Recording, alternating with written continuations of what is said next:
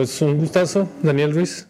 Qué chido que le, le caíste. Este, muchas gracias. Pues a cotorrear. Bienvenido a este podcast de Música con Mezcal, donde nos echamos una chelita, un mezcalito. Déjate sirvo. Este. Mientras cotorreamos de música, güey. Qué bueno, gracias. Qué honor. Sí, uff. No, pero te lo sipeas, ¿eh? No te lo, no te lo No, claro. chutas, sí. Sí, solo gracias. Oye, em, baterista. Sí, señor. Ya, te, te levantas poquito el micrófono para escucharte. Ándale. Eso. No más. Ajá, le hablas aquí.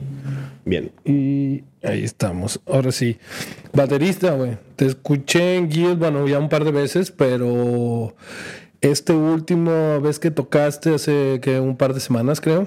Ya. Tienes un proyecto como muy instrumental y se me afiguró muchísimo a una banda que se llama Tiku o Taiko, no sé cómo la pronuncien, Ya. T-Y-C-H-O. Sí, sí, Eh, sí. se- no se me iba por ese lado yo, güey, mientras Ya. los estaba escuchando. Y dije, es un estilo así, este- est- estas rolitas, pues. Ah, chévere. Sí, pero todo, o sea, estaba platicando con otra gente ahí y es como, como que te- quiero o tengo ganas de estar en un festival mientras los estábamos escuchando. estaba, estaba, estaba rica, estaba rica la Sí, música. Ah, gracias. Sí, no, este, ese grupo se llama Dañese o Dance Ujú. Con ñ. Sí, sí, sí. Y es, yo normalmente lo como que digo que es, es como música electrónica con jazz y mucha improvisación. La, verdad siempre sale de, de ideas que sacamos de, de hacer looping o de secuencias que hacemos improvisadas. Y de hecho Guild Co ha sido muy bueno para ese grupo porque nos dan el espacio para, para tocar. Entonces tenemos como tres sets y de ahí hemos sacado muchas cosas. Yeah. Como todas las grabaciones que tenemos en sí han salido de, de improvisar y llamear en Guild Co. Ok, chido. Y, y hacemos colaboraciones, digamos, la primera canción le pedimos a, a un clarinetista que también toca el EWI, o el IWI, que es Electronic Wind Instrument, Ujú. que es como un clarinete de MIDI. Ok. Y, y el man hizo, se llama Sam Davidson, él tocaba en Brastronaut, no sé si has oído ese grupo. No. Eh, pero sí, él grabó una improvisación sobre una pista que teníamos y esa es la primera canción. La segunda que sacamos fue con Dominic Conway, que toca saxofón. Ok. Y la tercera es con un vocalista. O sea, tienen esas canciones ya grabadas. Sí, todo, están en Spotify y Ah, ok. pues, Apple Music y todo Para que eso. se den, para que se den banda. Sí, exacto. y, y sí, no, es... A mí me encanta mucho porque eso fue un, un proyecto que salió emergiendo de, de Druis, que es mi proyecto solo, que en sí salió porque eh, en esas situaciones donde me, no sé, me, me llamaban, hey, que si tu grupo puede tocar y alguien del grupo no podía tocar, Ujú. entonces yo no quería perder la oportunidad, entonces dije, no, pues yo toco solo y hago looping. Y entonces así fue como empezó Druis y eventualmente comencé a llamar a gente, a invitar a amigos a, a to- Ok. a tocar. Invité a Sean, que es el tecladista de otro grupo ¿no? con el que yo toco, Ok. y llameamos el concierto, todo improvisado, como le dije, no, no hay nada que aprenderse, follow your instinct, le dije. Y, y después de ese concierto dije, no, esto está muy, muy chévere, muy bacano, muy Ajá. wow. Te llevó a seguir haciendo ese Sí, tipo le de dije, no, tenemos que hacer un grupo, tú y yo, un dueto, y de ahí salió Dance. Daniel, Sean. Ya. Y pues Ok. yo, póngale la ñ. Y, y sí, no, es, es un grupo que me encanta porque siempre como que nos, nos empujamos a explorar y a sacar como lo, lo que está debajo de nuestra imaginación. Entonces, Sí, es- está chido. neta, Sí, está chido. gracias. Y pues aventaron tres sets, ¿no? Entonces está- estábamos así todos como, ya. sí, sí, ¿no? Y, y todo cambia dependiendo de, de la situación y del, del concierto. A veces la gente quiere bailar y empiezan a bailar desde el comienzo, a veces quieren estar chileados, entonces como que tratamos de sentir eso y conectar con, con la audiencia. Ya, como, como lo vas viendo, es como le van, van improvisando, güey. Exacto, sí, Ah, sí. Chido. Sí, chévere, gracias por, Sí. por La retroalimentación. Oye, Daniel, entonces de Bogotá, Sí, señor. de Bogotá, este, llevas desde allá tocando la batería, güey. Sí, no, es que llevo toda la vida. Ah, pues mi abuelo era músico. Él cantaba en una orquesta de cumbia cuando yo era pequeño. Ok. Eh, y lo que me han contado desde chiquito, yo siempre sacaba las ollas y comenzaba a tocar con, con las ollas y a bailar con mi abuelo cuando él cantaba. Ok. Y sí, cuando tuve 13 años, fuera, que mi mamá me, me regaló una batería de Navidad y pues eso Mm, y de cambió ahí. todo porque no me la creía. Y ahí yo empecé a tocar música, digamos, con los discos que yo tenía. O, y ahí también empecé a tocar con mis amigos en, en- en el barrio. Ok. Teníamos una banda de punk que me. En esos, años- en esos años, ¿no? Sí. Que era lo, lo, lo fuerte. era punk y después como que nos comenzó a interesar el, el rock psicodélico como King Crimson, ok. cosas así como las, el rock setentero como más matemático, no, no sé, como Ok. más free y de ahí ya comencé a, a involucrarme mucho con el jazz. El jazz me encantaba y para mí pues que como es más improvisación. y- Sí. Y como baterista, el jazz es como la, la fuente de, de la batería, porque pues la invención del, del pedal de hi-hat y el pedal de bombo fueron como resultados para los big bands de jazz. Y, y del jazz sale, pues, mejor dicho, la, la dexteridad de los cuatro, las cuatro extremidades para tocar la percusión. Entonces, el jazz me interesó mucho. y- Que a la vez está, está cabrón, güey. Sí, el jazz O sea- es lo más... Es como, digamos, la, el tope de la, de la pirámide para un baterista.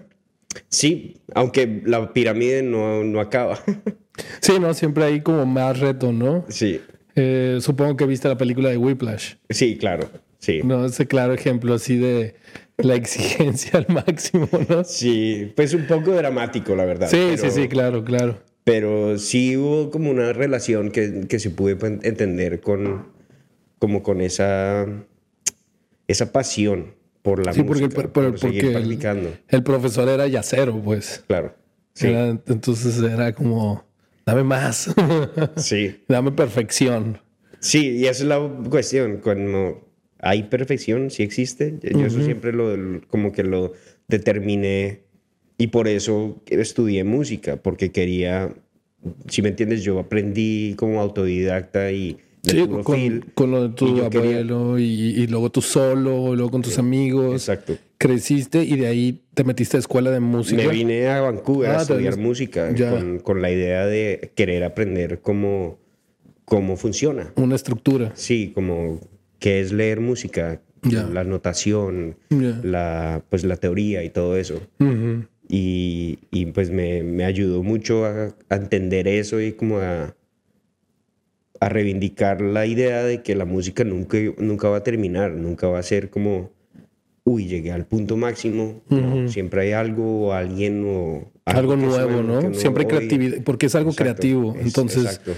No, no pues, termina de, de expandirse. Entonces, por eso. y por eso siempre han cambiado los estilos, desde y cosas creativas hablando también, por ejemplo, de pintura, pues no sé, estuvieron los, los renacentistas, los impresionistas, y siempre va cambiando, ¿no? Siempre va cambiando. Exacto. Entonces, igual en la música han cambiado géneros o han subido escalones o se pone ha más interesante. Se ha generado como mezclas, digamos. Sí, Con fusiones. el jazz, la fusión. Mucha gente piensa que el jazz fusion es como nomás la fusión con el rock, pero no, la fusión se ve, digamos, en Latinoamérica con la cumbia, con las salsas. eh, bueno, la salsa es de Norteamérica, de hecho, porque es de Nueva York.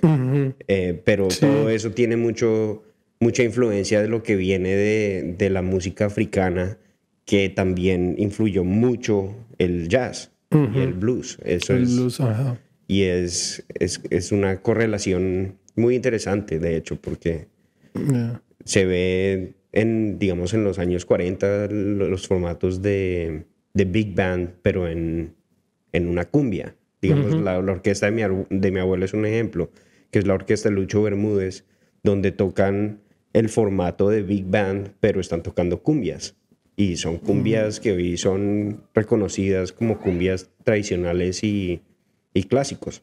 Ya, y que tienen um, músicos así, bueno, en escenarios, cinco cantantes, todo el... Exacto. ¿No eres alérgico a los gatos? No, no, no. ¿No? No me gustan. Que le gusta salir siempre en el podcast. Está bien. Este, oye, entonces, ¿hace mucho llegaste a Vancouver a estudiar música? Sí, llevo, pues llegué en el 2005. Que eso ya es, Sí, ya es, rato. ya es bastante, güey. sí, Estamos hablando que llevas para los dos décadas. Sí, 10 17 años. Sí. Sí, me vine. Pues prácticamente ya eres de la ciudad, pues. Sí, sí, eh, algo interesante, de hecho, que acabo de volver de Colombia, que me hizo como percatar eso, es como siento que hay una comunidad aquí que, que es parte de mi vida y es como parte de mi hogar. Y aunque pueda, digamos, ir a otros lados y viajar y estar en Colombia, como que, no, aquí, esta es mi casa y, y pues por el momento estoy bien y puedo sobrevivir con pues las dificultades que también trae vivir en esta ciudad. Y, la- y la vida en general, ¿no? Sí, exacto. Ya. Este, llegaste aquí a estudiar este música y te fuiste clavado, o sea, siempre batería. No, no te fuiste a otro instrumento. Eh, pues también soy percusionista, entonces también estudié vibráfono, xilófono. Ok. Y pues hice eso y pues también puedo tocar piano, me interesa mucho el bajo, eh, como que trato de, de hacer más que batería, pero sé que la batería es lo que más me da como esa fuente de vida. Ya, ¿Sí ya, me ya, ya, entiendes? ya, Es que tocar batería para mí es, es algo como sagrado Ok.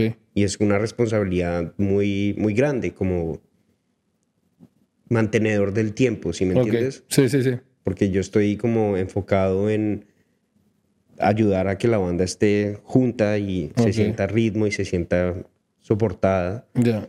pero también la responsabilidad del baterista de que la gente, si uno está viendo que la gente se está moviendo, Ujú. tapeando el, el- Sí, sí, el sí. pie o bailando, eso es pues, ok, estoy haciendo un buen trabajo. Ujú. Y eso es como muy, muy baterístico en, en el sentido de la percusión, porque digamos, si uno compara esto con un guitarrista o un, un bajista, como que la experiencia es diferente. No, no tienen como ese sentido de que, mejor dicho, es tangible. Sí, el este- ritmo es tangible, es mucho más tangible que, que la armonía y la melodía. Ya. Como el bajo, ¿no? Que también hace, es el que realmente hace bailar a la gente. ¿Se qui- ¿Te quieres subir o no? Sí, exacto. El bajo es crucial Sí. porque como que tiene una propiedad física que la se siente como en el exacto. estómago. Ajá. Entonces eso es, es como wow, súper importante de tener en cuenta cuando uno está compartiendo y pues presentando música porque es es crucial tener eso en cuenta. Digamos, hay gente que está tocando y no, no está tan enfocado en como el feel, lo que se siente, sino más como lo, lo cerebral, lo como tiene que ser, o esto es la parte que tengo que tocar. Ujú. Y como que lo importante es volver al, al cuerpo. Eso, eso de que eres multiinstrumentista, por ejemplo, te ha ayudado cuando has tu proyecto de solista, Sí. te ha ayudado a poder agarrar el bajo, hacerte tus loops, Total. te cambias de instrumento Exacto. y de ahí te, o sea, te ayudó mucho a expanderte, ¿no? Y poder presentarte solo. Exacto, sí, total. Es, es como aprender las reglas para romperlas.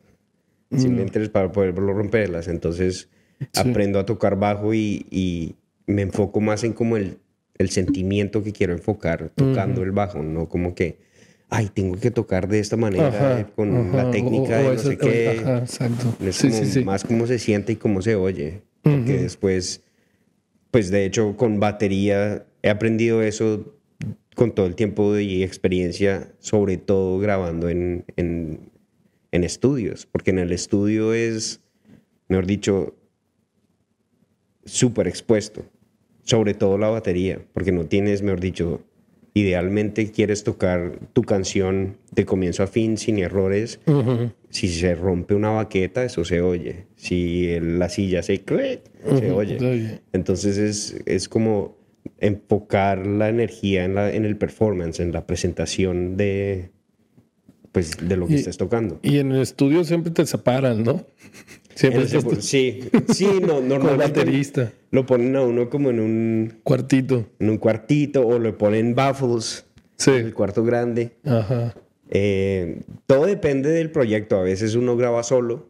De Sí. hecho, el año pasado, al final de año, hice un musical donde yo entraba al estudio. Eso fueron como cuatro, cuatro, no, dos semanas, como cuatro o seis días, eh, donde yo entraba y yo grababa la batería solo encima de lo que habían hecho, digamos, el piano y, y los violines Ujú. y me decían, ok, esto es lo que necesitamos y aquí está el click y, y pues, mejor dicho, es como echar el performance, pero ya Y- con algo...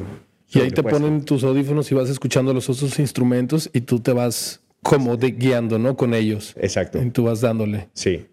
Y, y siempre lo que yo me enfoco es como recordar la importancia de, de, la, de la presentación, del, del performance. Como digo, eso es de cómo se efectúa el toque. Haciendo que suene consistente, que digamos quieren más intensidad en este verso, entonces como que enfocar esa energía sin salirse de- del esquema de lo que es el tiempo, el clic. Pero darle más como énfasis a esas partes, ¿no? Sí, y, y como entender el porqué de las cosas, por qué quiero tocar más suave en este coro, o por qué, si me entiendes, eso se Sí. habla también con, con el productor. El productor te dicen, suena bien, pero necesito más como... No sé, a mí me gusta mucho el poner visualizar cosas y, y hablar de cosas imaginativas, como decir, Sí. imagínese que hay una, un río de pescados y todos los salmones están subiendo, Ajá. pero el único salmón está yendo de al lado, entonces usted tiene que ser el salmón que está haciendo de al lado, saltando de lado en vez de subir y como tratar de enfocar cosas así, Wow. como, cosas como que te cambian un poco el sentido de, una, lo que una piensas. metáfora para que te enfoques en lo que te están pidiendo. Sí, Algo de así hecho, y como- yo, yo uso eso mucho cuando, digamos, estoy grabando a gente y les digo, oye, para esta canción quiero que pienses que somos un meteorito.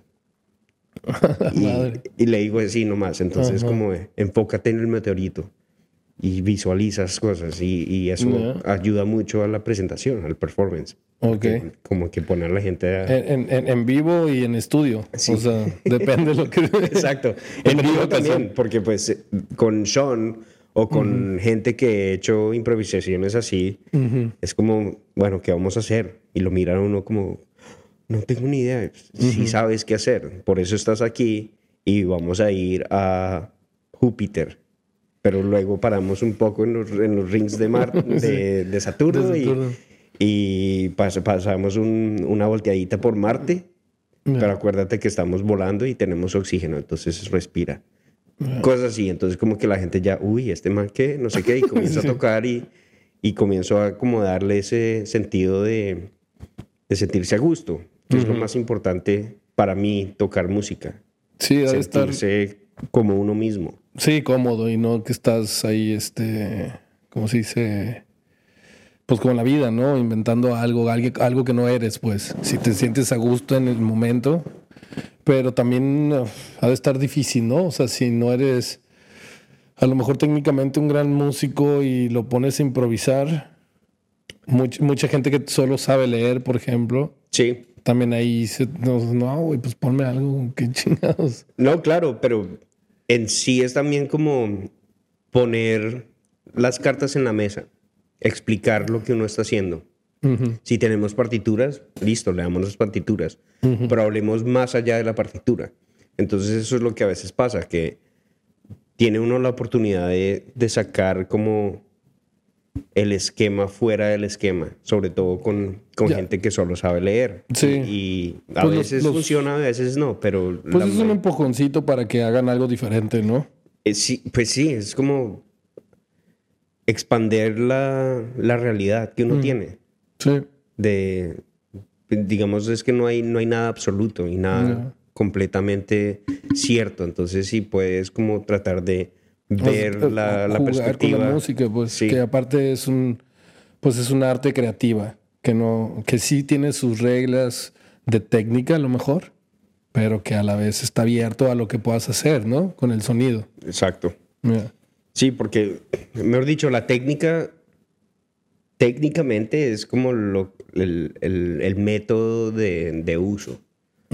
Y uno, digamos, ve músicos que en sí la técnica no es perfecta o no es como debe ser, pero están tocando con el feel, con la esencia de ellos mismos, que es su propia técnica. Sí, sí, sí, que tienen su estilo propio. Sí. Eh, no sé si conoces una banda que se llama Deerhoof. No. Ah, bueno.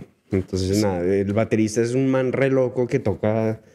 o otro grupo es Battles, que este es, de hecho, una técnica que está hecha porque el man no tiene cierta. No puede doblar el codo, creo que es. Ajá. Entonces le pega al, al platillo haciendo así y tiene el platillo altísimo. A la madre. Pero entonces le toca Porque hacerlo. tiene esa, ajá, le toca hacerlo así. Sí, y, y Tierman toca una chimba, es muy chévere y, y es como único a lo que es la Sí. persona. Y eso Sí, es sí. también como algo que yo trato de, de- de hacer con, con- conmigo mismo, decir, no, yo no quiero tocar como mis ídolos baterísticos porque nunca voy a ser como ellos. Yo soy yo y yo toco como yo y yo voy a, a darle como mi, mi perspectiva a la música. Tu estilo, tú cómo eres, como también influye cómo eres como persona. Exacto. Tu límite, como dices, este, este, este tipo, sus limitaciones físicas o sin limitaciones físicas. O sea, Exacto. Sí, no, y es, es muy importante siempre recordar eso, como la esencia de lo que es uno y, y también saber cómo puede uno aportar lo que es uno en todas estas situaciones donde también es algo muy específico. Tengo que tocar el cover exactamente como tiene que ser, pero al, al fin de cuentas eso soy yo y no, no voy a tratar de igual ponerme en, como en esa mentalidad Sí, sí, que voy a ser igual que alguien más, porque no, no va a funcionar. Oye, y como decimos en México, que eres arroz de muchos moles. O sea, andas repartido en varias bandas, ¿no? Por acá. Sí, sí, ando tocando en, en unos cuantos grupos. Eh, tengo como varios proyectos que pues son más como proyectos míos en los que yo grabo. Entonces, digamos, ahí está Druis, que es el mío, que es... eh, de hecho, estoy a- en un mes o en menos de un mes sale un, un disco que hice yo solo. Lo grabaste en la estudio, casa. en tu casa, hiciste En, todo. en mi casa y en mi estudio, sí. Oye, ¿y, y ahí estás tocando la batería? batería, bajo, eh, estoy cantando un poco, tengo teclados, tengo sintetizadores. ¿Te armaste todo tu... De hecho, ah, toqué hasta flauta. Una o sea, la- tocaste esos instrumentos como músico y aparte lo produciste tú. sí. ¿lo al- mezclaste tú? La mezcla fue con un amigo mío que pues es un productor de acá que se llama Braden Ragno. Ok. eh, y él me ayudó con el mixing. Y sí, hasta hice el arte. Acabo Qué chido. Sí, sí, no, y me, me siento como muy, muy a gusto con eso porque pues hago eso, también tengo Dance, el grupo del que ¿Me, hablamos. me deletreas el, tu, sol- tu proyecto solista? Druis, D-R-U-I-Z. Ok. Daniel Ruiz. Druis. Druis. Sí, está. no sé por qué no lo ligué antes, güey. No, todo bien. Eh, y también toco en un grupo que se llama Leisure Club, Ok. que es como un grupo de indie pop, indie rock, que es cinco, cinco, pues, guitarra, bajo, batería, voz y teclado. Yeah. Eh, y en ese también escribo. Somos como, entre los cinco escribimos siempre y siempre hemos sacado todo nosotros.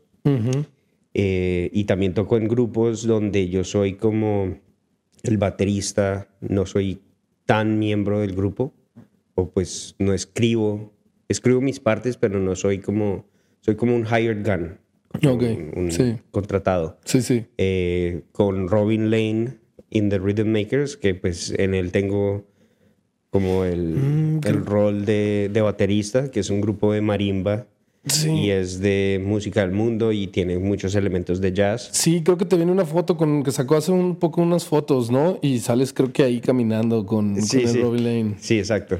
Sí, con Robin Lane toco, con él fui a Colombia, estudiamos en... Sí, lo vi que subió unos, videos que estaba tocando la marimba. Sí. Estaban enseñando marimba. Estábamos en Cali estudiando la música del Pacífico colombiano. Ya, entonces que- te fuiste tú y él a Sí. estudiar a esos estudiar. ritmos. Sí, exacto. Chido. Vamos a llegar bien bacano, sí. Eh, también tocó con Carrie McClelland, que es más como RB blues. No, no es tan blues, es como RB en soul. Él canta también con los Sojourners, que es un grupazo que también he tocado con ellos. Y ellos son como tres voces a capela de, de soul y es- son súper heavy, Mm. bien bacano. Em, ¿Con quién más tocó? Ah, hablando de música latina, Ya. estoy tocan- tocando ahora con las empanadas ilegales. Ok, ya. Es un, un grupo de, de cumbia y Ya, salsa sí. psicodélica. Simón, sí, sí, Sí. Estuvo aquí Ricardo hace unos meses. Ah, bacano. El Richie, sí. Sí, toqué con ellos un par de conciertos el año pasado y, y me pidieron que, que me, me metiera al grupo porque pues tienen que, el, el baterista actual tiene otros compromisos, entonces estaban como, hey, empecemos un proyecto nuevo, Sí. pues, un disco nuevo y, y ellos han sido como mi, mi grupo favorito de Vancouver por un buen rato. Sí, entonces Sí, está bien- chido. Bien contento estoy con. Compré el, el LP, pero no se armó. Mm, sí, se va a armar. Ese- ¿Sí? sí, sí, sí. Ya. Toca. Yo les dije, no. Este año. toca darle. Eh, no, y con, pues, con quién más he tocado. Tocado con Audrey. eh, Audrey Rose, que es una cantante filipina. Eh, con Chelsea, con O sea, donde andas en todos lados como baterista. Sí, diga, el año pasado estuvo bien ocupado, la verdad. Fue- Y fue bastante interesante y chévere porque se sintió como la necesidad de la gente, sobre todo en Vancouver. Vancouver siempre ha sido como una ciudad un poco fría en el sentido de, Del ambiente musical Y de la, audiencias. de la escena, pues. si me entiendes, uno va a un Sí. concierto y la gente como que medio aplaude. Pero ahora estaban Y que más... no estaban, "Eh, venga, o sea, más vivos ahí disfrutando, pues más sintiendo la música. Y ahora sí se siente un poco más así. La gente está más como activa y saliendo y con ganas de, de ver música en vivo. Y, Ya. y se sintió. Y pues sí, pues el año pasado toqué un montón porque pues se sentía que se abrió otra vez la posibilidad de tocar en vivo. Entonces todo el mundo Sí. quería ver bandas en vivo. Eh, sí, pues también... ¿Con quién más toqué? Con Coco Jafro y Serengeti. Que es Oh, como- sí, como funk y Sí. afrobeat, sí, sí, sí. que es también bien sabroso. Y en esos conciertos sí se notaba también como la gente bailando, Yeah. Yeah, qué chido, güey. Oye, ¿cómo está eso, esa onda de... Porque tú eres de Bogotá y quieres ir a estudiar marimba a Cali. O sea, tienes que tener un contacto allá, ¿no? Así como, eh, ¿qué pedo? ¿Quién nos enseña marimba? Sí, sí, de hecho fue un voltaje porque cuando llegamos a Cali teníamos un par de contactos, pero no había como algo consolidado. Y fue pues ese como espíritu guerrero, yo llamando, llamé a un man, me dio el teléfono de otra persona, esta persona me dio el teléfono de otro contacto, este me dijo, ah, sí, pero no tengo tiempo, llamé a este man. Y llamé a él y me- terminamos pasando dos días con un, un gran maestro Ok. que nos enseñó mucho, la verdad. Eh, Aprendí mucho y después terminamos viéndonos con otro maestro que él toca en un grupo que se llama Grupo Bahía, que es bien popular de esta música. Y este señor pf, fue un nivel muy, muy chévere. Además, como que me ayudó a comprender algo acerca de mi papá, que mi papá era cinematógrafo. Ok. Y pues yo no tuve el tiempo de pasar con él porque él falleció cuando yo tenía dos años. Ok.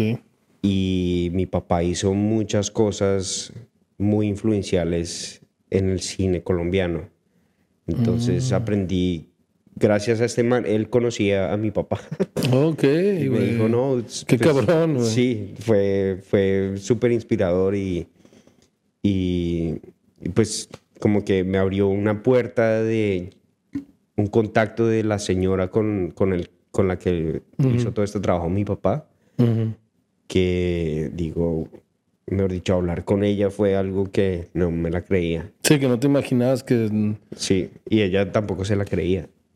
Wow. Ella. Sí, fue muy, muy chévere. O sea, tu familia siempre ha estado en las artes, güey. O sea, tu, Sí. tu abuelo músico, Mi tu papá. papá en, en el cine, pues en la industria Sí, del cine. hizo tu- bastantes documentales de, de música Órale. folclórica en Colombia. Entonces, por eso es tan importante en, en esa escena ya. Y pues Ok. es como algo perdido que como que se está resurgiendo. Ya. sí, fue... De la música folclórica. Y eso sería que como...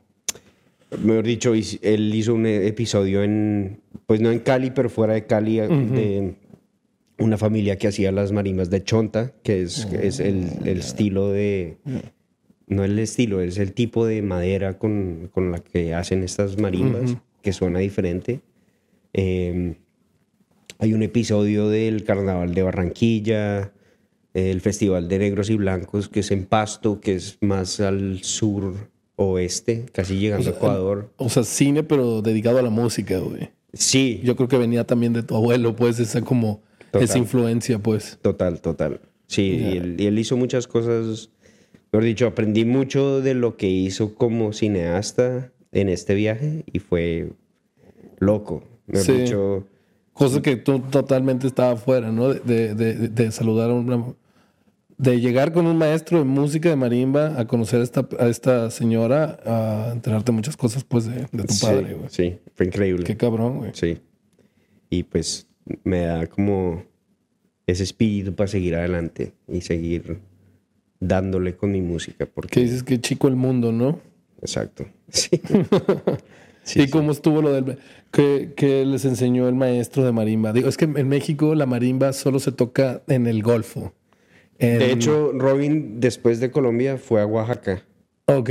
y él estudió en, con... Está de lado entonces él... ¿Pero estaba en Oaxaca pegado al Pacífico o pegado como al... No, no sé, la lado? verdad, pero él, él ha ido a estudiar allá y, digamos, tocamos una canción mexicana que se llama El Sapo.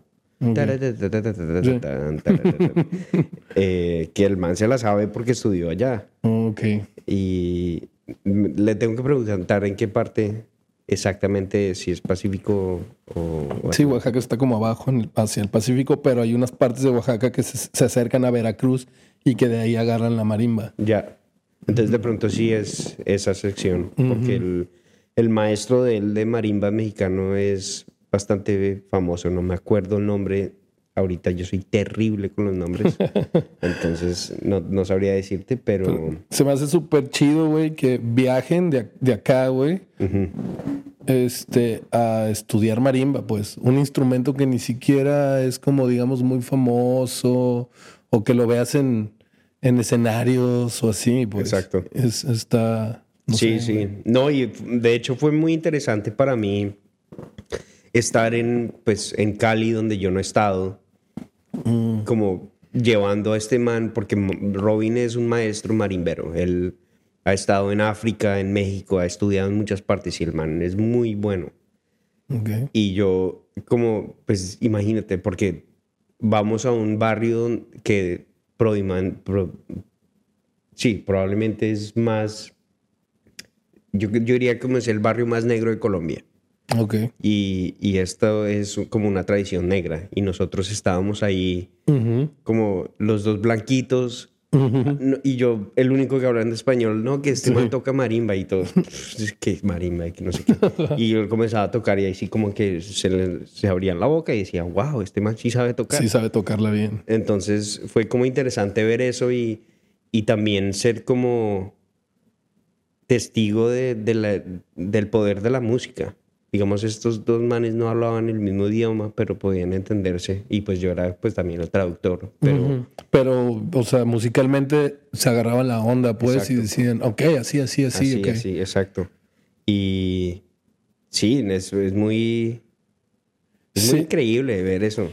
Sí, porque fíjate que he platicado así con, con pues, muchas personas de la Latinoamérica y aquí en el podcast, y que hablamos que muchos que venimos, que emigramos acá y que ya tenemos profesión, no, much- el 90% de las profesiones no las pueden ejercer aquí, ¿no? Sí. Pero con- hablo con todos los músicos que son de Latinoamérica y le dije, güey, tienes una, una posición privilegiada porque tú puedes llegar aquí a tocar. Es verdad. Y es, es- tu profesión es universal, pues. A donde vayas puedes ir a tocar lo que toques. O sea, eres un guitarrista, te pueden contratar en, en Japón si quieres, güey. Es verdad. sea. Tu Es- profesión sí. es universal, pues la música es universal. Oye, tienes toda la razón. Y otra, otra, alguna otra profesión, o sea, o el 90% de las profesiones, pues no, güey. No, es más, ni siquiera un arquitecto, eh, arquitecto estudiado en México puede venir a ejercer aquí, porque también es ni por las leyes y es totalmente otros diseños, otros materiales, es otras cosas, pues. Claro. Claro, no, sí, es es súper universal. De hecho, me hace pensar la vez que estuve en Japón, estuve en un bar chiquitico donde el dueño del bar no hablaba nada de inglés, pero terminamos tocando música juntos. Órale. Y, y como fue como hablando a través de señales como música, ah, y ajá. una guitarra y una partitura y pues yo comencé a tocar las botellas y no sé qué y el man no nos la creíamos. Me acuerdo saliendo del bar en Japón le hacen el bow que se agachan como adiós Ujú. y entre más abajo es como más respeto y este man, mejor dicho, estaba casi en el piso y yo también así como, "Ah, muchas gracias. Fue Qué chido. increíble y pues Sí. nunca hablamos, Nunca dijeron una palabra que se entendieran entre Exacto. ustedes, pues. Exacto. Pero musicalmente se hicieron entender y pudieron convivir. sí, Sí. y compartir, exacto. Compartir también. sí, increíble. La música es lo Sí, qué chido. Qué chido, güey. Sí. Este. Pues no sé, es algo que, que aprecio y es un arte que aprecio mucho, güey, por poder tocar y crear un sonido agradable, ¿no? Y es. Tú que sabes improvisar, güey, y que improvisas mucho, en, por ejemplo, en este grupo que dices, este. Cuando me toca ver, güey, que los bluseros, güey, mucho. Que de que, ah, pues está este brother que es un amigo que llegó aquí, hay que subirlo al escenario y se va a echar un palomazo con nosotros. Sí. Y se dan y yo así, güey, ¿cómo lo hacen, güey? ¿Cómo, cómo chingados se conectan para que suene bien y este güey ni siquiera es parte de la banda o, o, o y, y se escucha súper bien, ¿no? Y yo, puta madre, güey, tengo que aprender blues. Sí, pues es, es como ese sentido de que, que mencioné anteriormente de aprender las reglas para saber cómo romperlas. Y, y no quedarse enfocado en lo que es las reglas y lo que es el parámetro de, del blues. Sí. El blues en sí, la mayoría de los blueses es un 12, 12 compases. Y pues digamos, yo como baterista no tengo la responsabilidad de tocar los acordes y saber, pues mejor dicho, me conviene mucho saber cuándo es el cambio de acorde Ajá, o la, la armonía sí. para así poder como interpretarla con, con la percusión o con el ritmo. Pero al fin de cuentas es como saberse, ok, el, el blues es estos compases, estos compases, estos compases y, mejor dicho, se repite. Sí. Y, sí, sí, se y es repite. como mantenerse en tope de eso. ¿Sí me entiendes? Y, y esto es algo que yo hablo mucho con, con el concepto de la vida, que se puede aplicar. Digamos, la música fluye y tiene que seguir, porque el tiempo pasa y estamos constantemente yendo en como en, como en rotación. Entonces, sí, sí, exacto. El- si el movimiento está fluyendo y todos estamos en el mismo sector del movimiento, todo puede pasar. La puedes embarrar. Ay, no, que metí un error. En ese momento ya no estás en el momento porque estás pensando en el error que acabaste de hacer. Entonces es como... Sí, te vas quedando, pues. Y cuando la improvisación fluye es cuando ya no importa en qué momento estemos, sino que yo estoy aquí y me siento a gusto y estoy escuchando y respetando como la interacción que tengo con todos los demás. Que eso es en sí como lo que pasa en la vida, cuando uno está haciendo amigos o está con, conversando.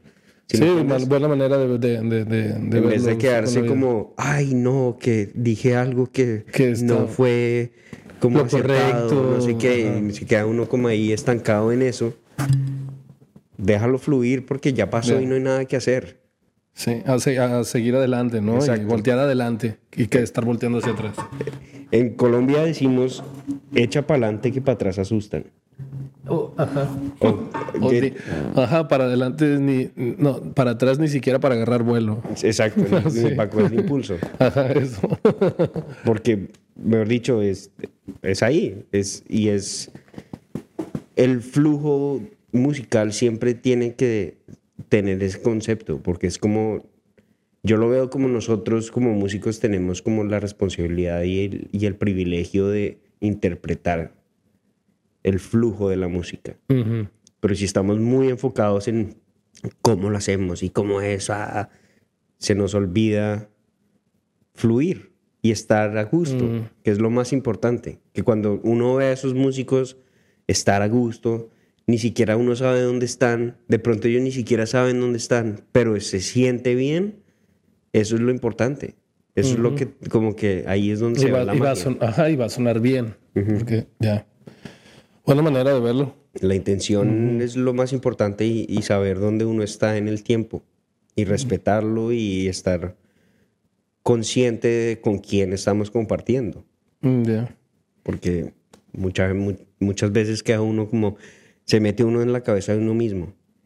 Y es como que se le olvida que, ay, no, estábamos, estaba, ay, el, bajista tenía un solo. Mm. ya, ok, ok, ok. Sí, este. Pues buena comparación y más que también estás en grupos tocando, bueno, la mayoría de tus grupos son ese estilo, ¿no? También las, las empanadas ilegales es un poco más también de, de ir y fluir, ¿no? Total. No es tanta como, ah, nuestras canciones son súper estructuradas, sino es como, es para dártelo ahí. Y... y... hay de todo, digamos, yo toco con, con gente que me mandan backing tracks donde yo tengo que ponerlas y tengo un click track en vivo y estoy tocando el track. Y, y, y, inclusive en esos momentos donde tenemos como la estructura establecida, existe como la posibilidad de sentir cada momento, aunque esté a, si me entiendes, el backing track va a ser el backing track, pero yo estoy tocando con un guitarrista, con un bajista, la cantante, y cualquier cosa que pase es como saber cómo navegar eso. Ya. Y sí, mejor dicho, el mismo concepto medio aplica, aunque es más estructurado y más como, ok, esta es la canción, pero el flujo tiene que ser el mismo. No tienes que estar como... Ay, sí, sí, sí. Aquí tengo acá mi, ritmo y no me voy a salir de ahí, ¿no? Ya. Este, ¿cómo les fue con, con el con el toquín de Guildway, con los dañes?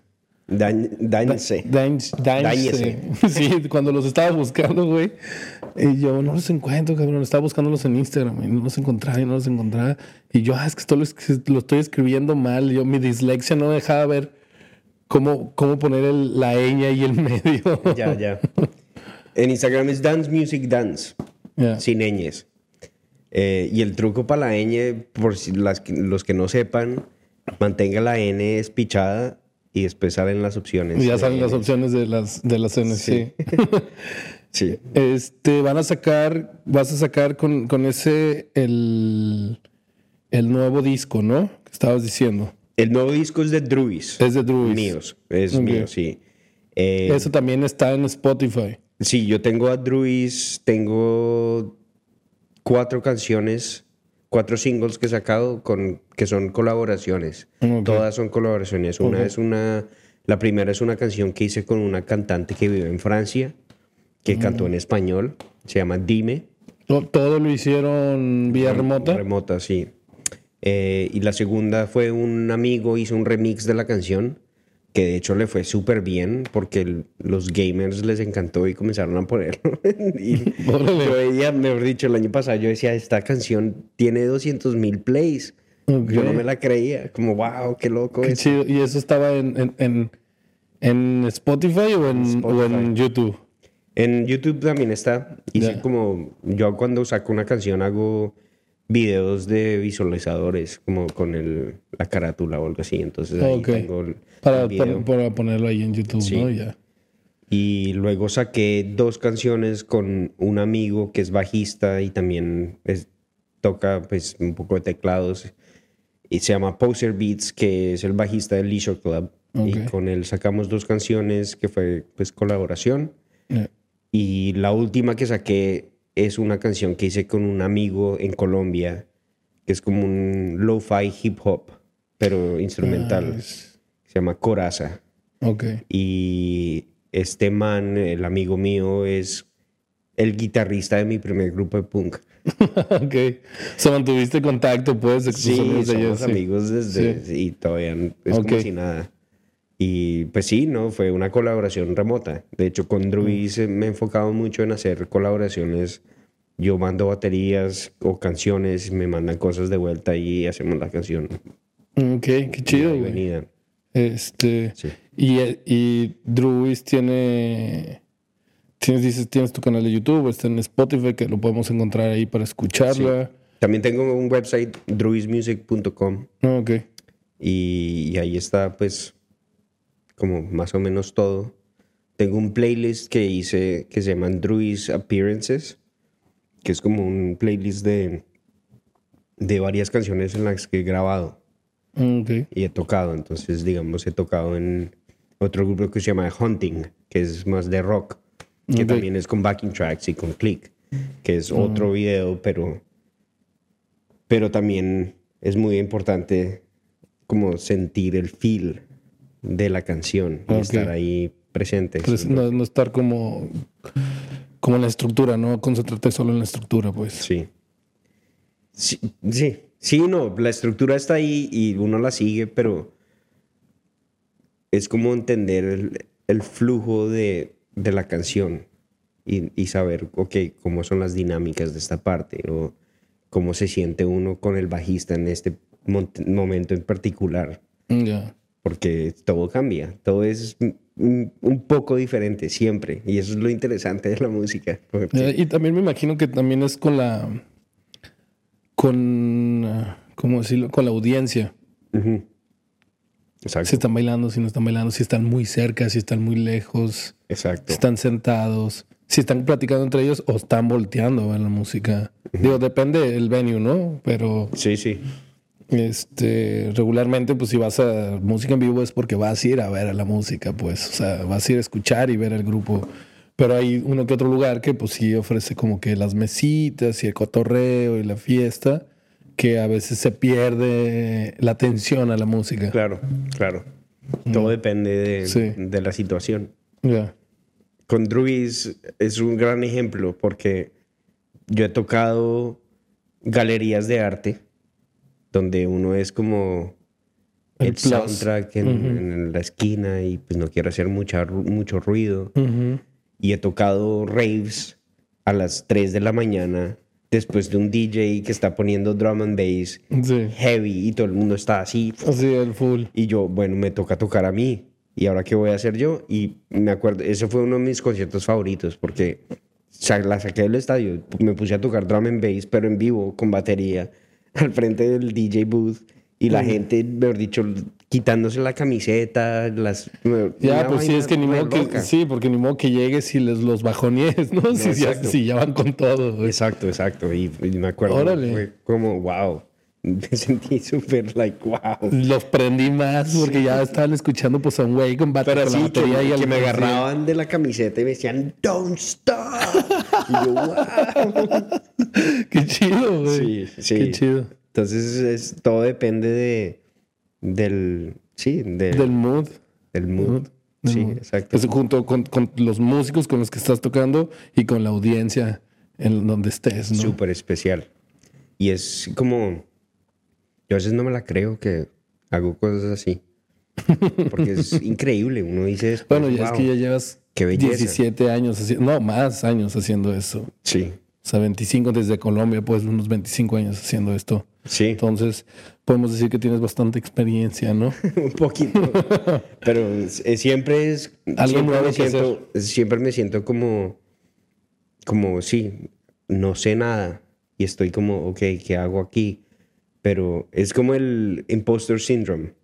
No sé si has oído de eso. No, pero lo que, lo que dijiste de yo no sé nada es.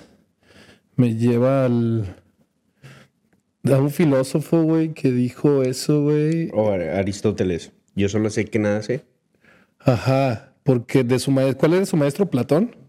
Sí, o Sócrates, creo. So- su maestro era creo que Platón y, Sí, y bueno. Sócrates fue el que, di- que, que, que dijo eso, pues que yo, yo lo único que sé es que no sé nada y por eso mm, desafiaba a los intentos de filósofos que había en ese entonces que aseguraban cosas Ya. y que exacto. pretendían saber cosas que realmente no sabían, como cosas de biología y cosas del espacio, de estrellas, en esos tiempos, ¿no? Ya.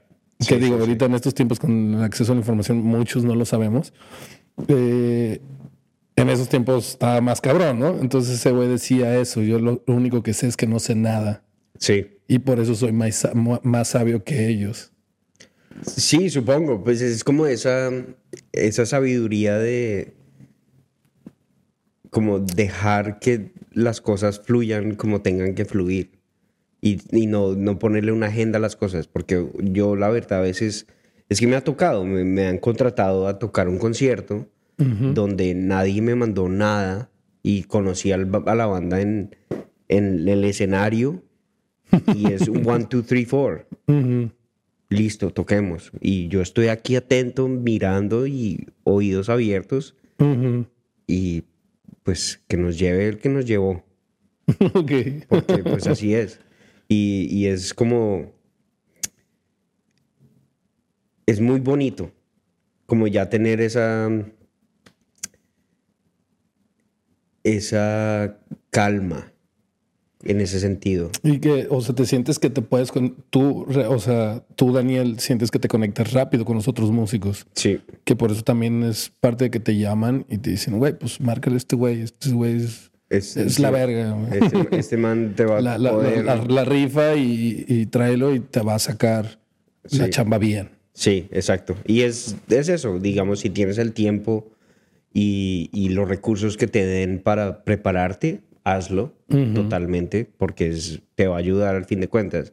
Pero al fin de cuentas, sigue tu instinto y, y trata de entender que tú estás en la situación de lo que sea que estés tocando, que aunque no sepas qué es, es ahorita como tu chance de, de dar lo que tú eres, tu Sí. esencia. Y, y más si pues entiendes la música, obviamente te va, te va a ayudar mucho, ¿no? A conectarte con, con esa banda con la que estés tocando y lo que vayas a, a tocar. Sí.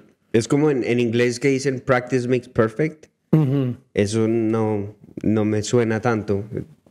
Es, esto, de hecho, me lo dijo una maestra en la universidad y me quedó inculcado y me pareció súper interesante porque practice makes permanent.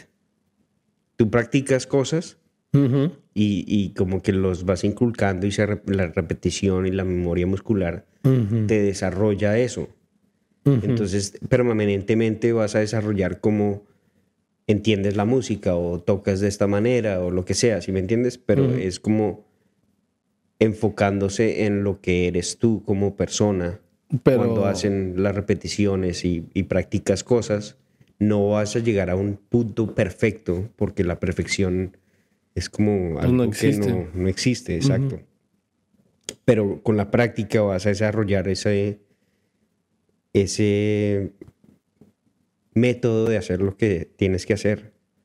¿Sí me entiendes? Y mm, entre más te metas en esas situaciones donde ah, da miedo que no sé qué voy a hacer, Ajá. ya como que te vas acostumbrando. Ajá.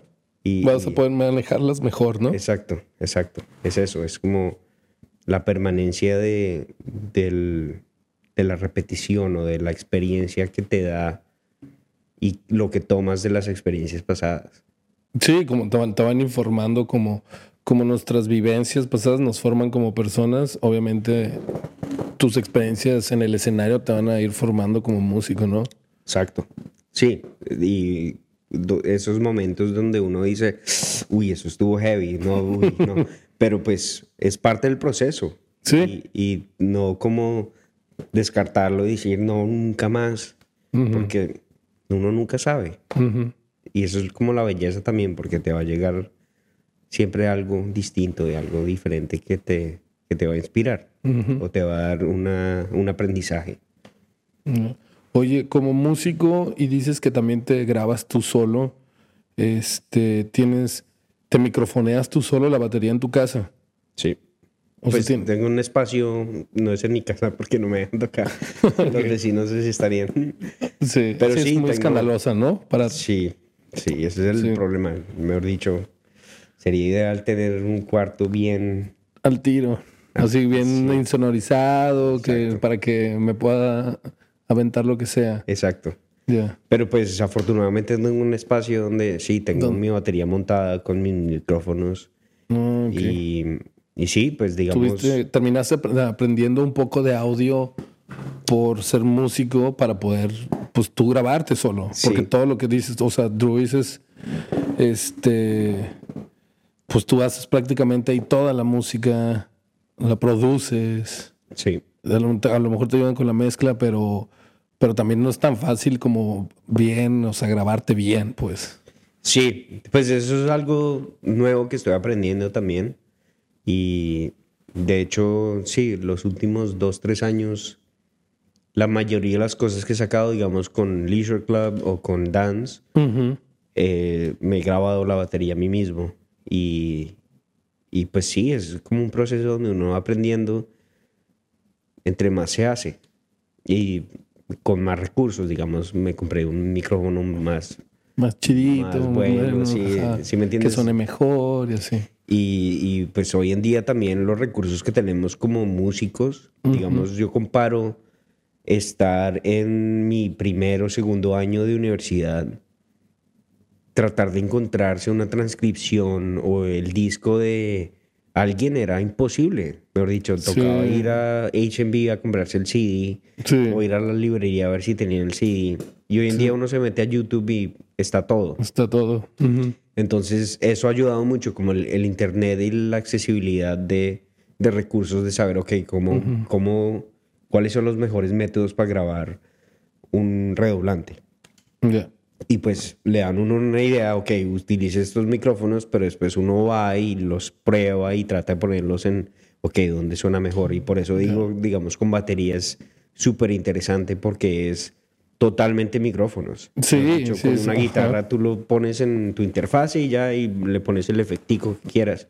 Pero con batería es... Los veo en los festivales, pues, o en los músicos en vivo que les ponen Micrófono acá, micrófono acá, micrófono acá, por acá, uno adentro del pinche bombo, güey. Sí, cabrón, güey. Porque tiene que captar como la esencia y el sonido. Y, eso, y eso es bastante importante de tener en cuenta, sobre todo grabando baterías. Porque, sí, pues, un, un mejor posicionamiento de micrófono te va a ayudar. Pero al fin de cuentas, lo más importante es el performance. Sí, pues es como dicen, no es, el, no es el coche, es el mono quien lo trae. Exacto. Sí, y eso es bastante importante recordar porque hay mucha gente que es el gear y que, me tengo que comprar esta interfase y, tengo que comprar los mejores y no sé qué, pero después y estás practicando o estás dándole. Sí, sí. Estás poniéndole el, como el, la garra y el corazón a esa, a esa tocada o lo vas a tocar y después vas a editarlo porque hoy en día todo el mundo puede hacer eso y en los estudios pasa eso mucho. De hecho, me ha pasado en situaciones donde, digamos, yo grabo una, un take y me dicen, wow, that was perfect. Y yo, no, déjeme hacer otro que creo que tengo mejor. Y ellos, what? ¿Cómo así? Normalmente los bateristas dicen, no, you can edit it later. Y es como, no, pues es que yo soy colombiano y yo quiero hacer esto bien al 100%. Sí, como old school, ¿no? De, lo, que es, lo que se va a escuchar en la canción es lo que grabamos, ¿no? No luego le van a poner todo digital, güey. O pueden, porque hoy en día se puede y todavía se puede mantener eh, la esencia del performance. Es más el, la posibilidad hoy en día. Tú tocas un performance como baterista y, digamos, este revolante no está alineado con el click. Entonces lo puedes mover.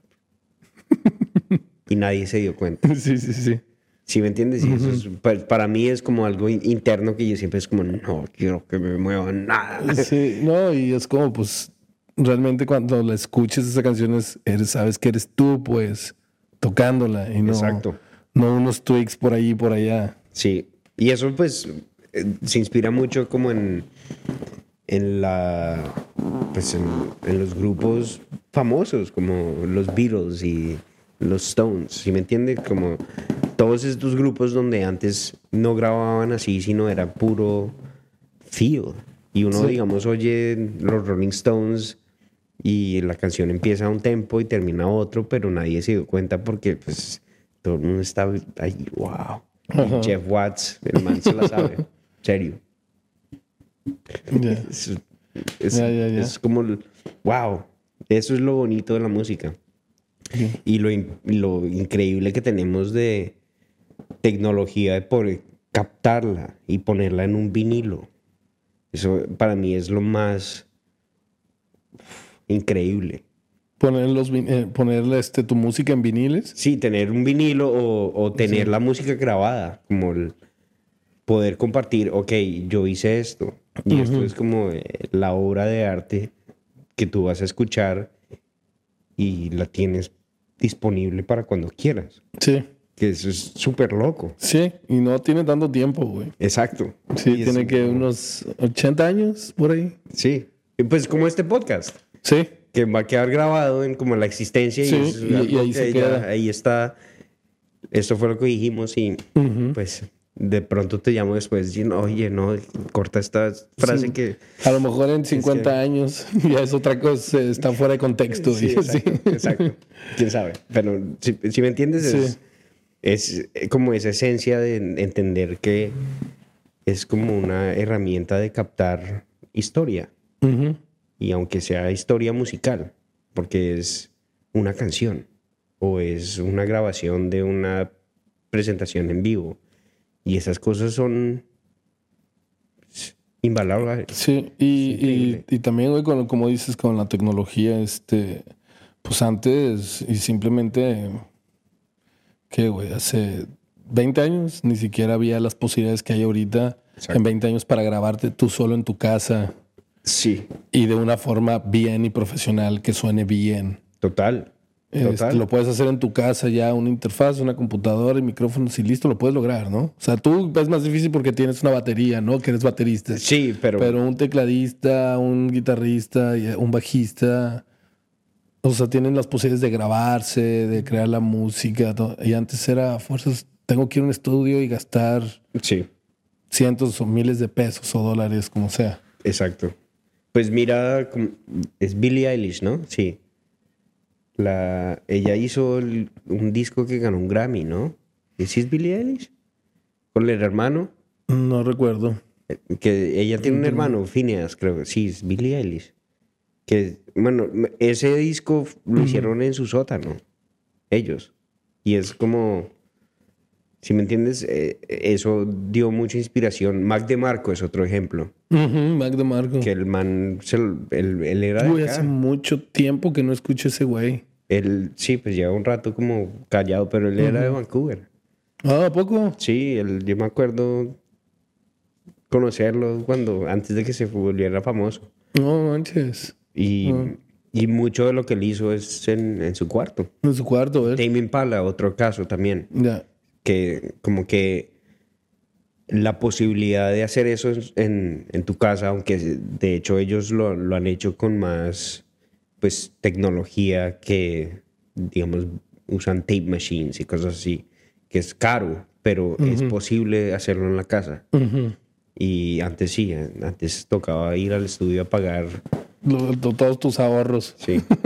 y ahora lo puedes hacer en tu casa y está, está chingón, güey. De hecho, me- la pandemia para mí fue como un, un punto pivotal para eso, porque tenía el tiempo.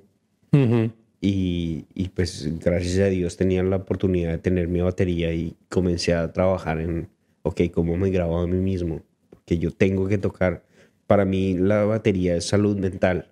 Si yo no toco y practico, me, ah, es como meditación. Sí, lo necesitas. Parte, Es parte de ti. Sí, exacto. Entonces, en ese momento, pues no podía ver a nadie. ¿Qué hago? Entonces voy a comenzar a tocar y a grabarme y a mandar. un empujoncito para que aprende a grabarte solo, a hacer este tipo. Pudiste empezar a producir tu propia música. Exacto.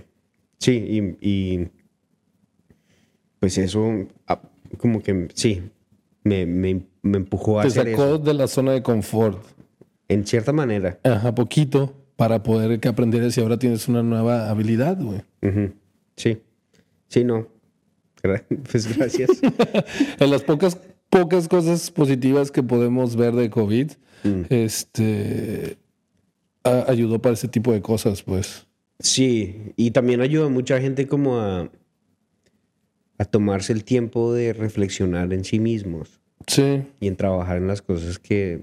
Realmente eran importantes para ellos. Exacto. Sí. Y pues... Ahí vamos. Oye, Daniel, ¿cuándo sale ese disco? El 2 de marzo. El 2 de marzo. Se llama Recordatorio 1. Recordatorio 1, todas las plataformas, me imagino. Sí. Para Druis. Y, y con Dañez, Dance. Dance. sí, Dance. Dance. Dance. está bien. Con Dance eh, no tenemos, de hecho tengo un remix que va a salir pronto, está como en proceso de, de ser finalizado. Y está, acabo de grabar baterías para una canción nueva que, uff. Okay. es que Sean me mandó una canción y yo, bueno, esto está buenísimo y comencé a grabar baterías. ahí, viene, ahí viene, Sí, ahí viene. Eh, pero no, pues no hay fecha determinada con eso. Leisure Club tiene una canción nueva que es totalmente diferente a lo que hemos hecho antes porque tiene como una esencia un poco tiene como una cumbia. ok. Sí, Andan pegando mucho los ritmos latinos acá en Vancouver, ¿eh? andan con todo, güey. Es que en todo el mundo, de hecho. Sí. Se ven hasta en los Grammys. Sí, sí, sí. No, no sé si viste los Grammys, pero vi una presentación. No sé si era Bad Bunny, pero mejor dicho, eh, parecía como un, una parranda latinoamericana en los Grammys. Y yo, no. Creo, creo que sí era. sí, sí tocó ese güey. Creo que hiciera Sí, sí era. Pero mejor dicho, sacó salsa, tocó merengue, así merengue bien mañé en los Grammys. Yo decía, no, pues. sí, pues, Taylor Swift a bailar, mejor dicho, en la, en la mesa, ella bailando. Ya. Porque armando la fiesta. Sí, siento que lo he visto mucho con bandas este, nuevas y, y como se está escuchando mucho, pues. Sí. o sea, lo. Inclusive letras en español. Lo percibo, ajá. Como en, en, los top 40, el pop de hoy en día, hay mucho ritmo reggaetonero. y Drake está cantando. Y como que, ¿ah? No sé, no sé si has notado eso. Digamos, Justin, Bieber, Justin Bieber también hizo mucho de eso. Con, pues Despacito fue un ejemplo, pero antes de Despacito había unas canciones que él estaba haciendo que sonaban como reggaetón. Como el beat del reggaetón es, está toteando en todas partes y hasta en el hip hop o en el pop. rebotando por ahí, ¿verdad? Está rebotando por ahí. O digamos los, como en las canciones de pop de hoy en día que le ponen como el, el bridge donde está el rapero. Y en vez de ser un rapero en inglés, es un rapero en español. Sí, sí, totalmente. Es como, wow. Sí, y, y sí, hablaba con Lorena de eso, que luego no es que lo sepan ni que lo pueda asegurar, pero percibo que las salsas cumbias están como, como de regreso y de moda y que el español está trendy. Sí. Sí. Es como, como ahorita ese, ese pedo, pues. Sí, no, total. A mí me da mucha risa porque, pues, como digamos Shakira, todo el mundo que Shakira, oh, Shakira, es famosa, no sé qué, que es la canción del mundial y yo pues me acuerdo de Shakira cuando era rock and rollera. Sí, cuando era ciega, sordomuda. Exacto, exacto, como wow, le ha ido bien a la Shakira. Y pues la última canción que sacó con Bizarrap. Sí, que eso es Pues no, o Es como una mezcolanza de cosas. ajá, es una super mezcla así como. Yo me quedé así como. ¿Qué? O sea, sí, ¿qué, pedo? ¿Qué, qué pasó? ¿No? Porque también, por ejemplo, el- el- la sesión de con Nati Peluso Mm. también le mezcla, le mezcla como tres formas ahí diferentes y que está, está chida. La de Nati Peluso me gustó bastante. La de Shakira me quedé así como, pues es pura tiradera, güey, y ya. Sí. Sí, no, pues es, pero es chistoso porque, Sí. y digamos, se ven más artistas latinoamericanos que valen mucho la pena haciendo cosas y están siendo validados. Eh, Un ejemplo es Lido Pimienta. No sé si la conoces. No, no la conozco. Ella es de Toronto, es colombiana. Ok, Chequeala. Uf, ok. es muy chévere. Ya. Pues viene un paisano tuyo, ¿no? Aquí a Vancouver, Fonseca. Ah, claro. Va a venir, creo que en- ya en febrero, finales, creo. Vea pues. Sí. De pronto, de pronto chequea. Sí. Este. eh, Dani, algo que quieras, que quieras mandar a la gente. Un, bueno, ya diste tus redes sociales, Sí. eh, donde te pueden checar lo de Druis. Sabemos que el nuevo disco viene el 2 de marzo. Eh, algunas siguientes presentaciones que tengas. Eh, tengo token Osita. Oh, sí, da, ahí en con- Commercial Drive. Sí, con Robin Lane. El. Ritmos latinos van a tocar ahí. Sí. Eso es, no es este fin de semana, en el próximo. Ok. El 18 creo que es. 17. No sé. Sí. Em,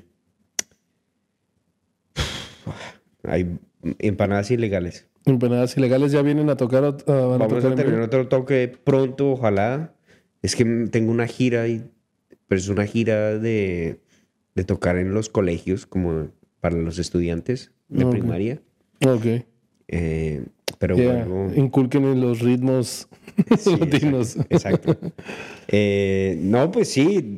Búsquenme en, en Druis Music en Instagram. Y ahí yo siempre estoy Y como posteando poniendo- dónde vas a, dónde vas a presentarte. Sí, Y con, y con qué mole. sí, exacto. Porque todo cambia. Cada semana es un Sí. poco diferente. Sí, sí. Pero, pero sí, emocionado estoy con, con el disco para compartir. Qué chido. Porque hay una, Pues hay una canción que, que, mejor dicho, es muy... Mejor dicho, estoy muy, muy emocionado porque es, tengo letras y estoy como enfocando la, la atención en, en lo que hablamos hoy de... Ahora sí. Eh, me decías que en esa nue- en ese, en ese nuevo disco tienes una, can- una canción que Sí. le pusiste unas letras que, que te llegan. Sí, no, es, Te es como un, un recordatorio, por eso le puse recordatorio, es un, un recordatorio a hacer lo mejor posible. Ok. Y es como, mejor dicho, las letras van como donde estoy. Esto es lo que yo tengo para dar de lo que soy yo. Y, Ujú. y mejor dicho, me pone nervioso, pero al mismo tiempo es esas cosas que uno dice, las cosas que uno le dan miedo y lo pone nervioso, es cuando toca afrontarlas y toca ponerle la cara y, y sacarlas adelante. Ujú. Por algo te, te ponen tenso, ¿no? Por algo te ponen nervioso. Exacto. Pero que tienes que, al final de cuentas, tienes que afrontarlas, pues, Sí, en el ámbito que sea de la vida. con toda. Para adelante, Ya. que para atrás asustan. Sí, exacto. Dani, un gustazo tenerte aquí. Este, Gracias. te, vamos a checar ese disco el 2 de, el 2 de marzo. Sí, me avisas. Y, y ahí estamos siguiéndote en, en Spotify también para que lo escuchen. Hágale, hágale. Chido. Muchas gracias.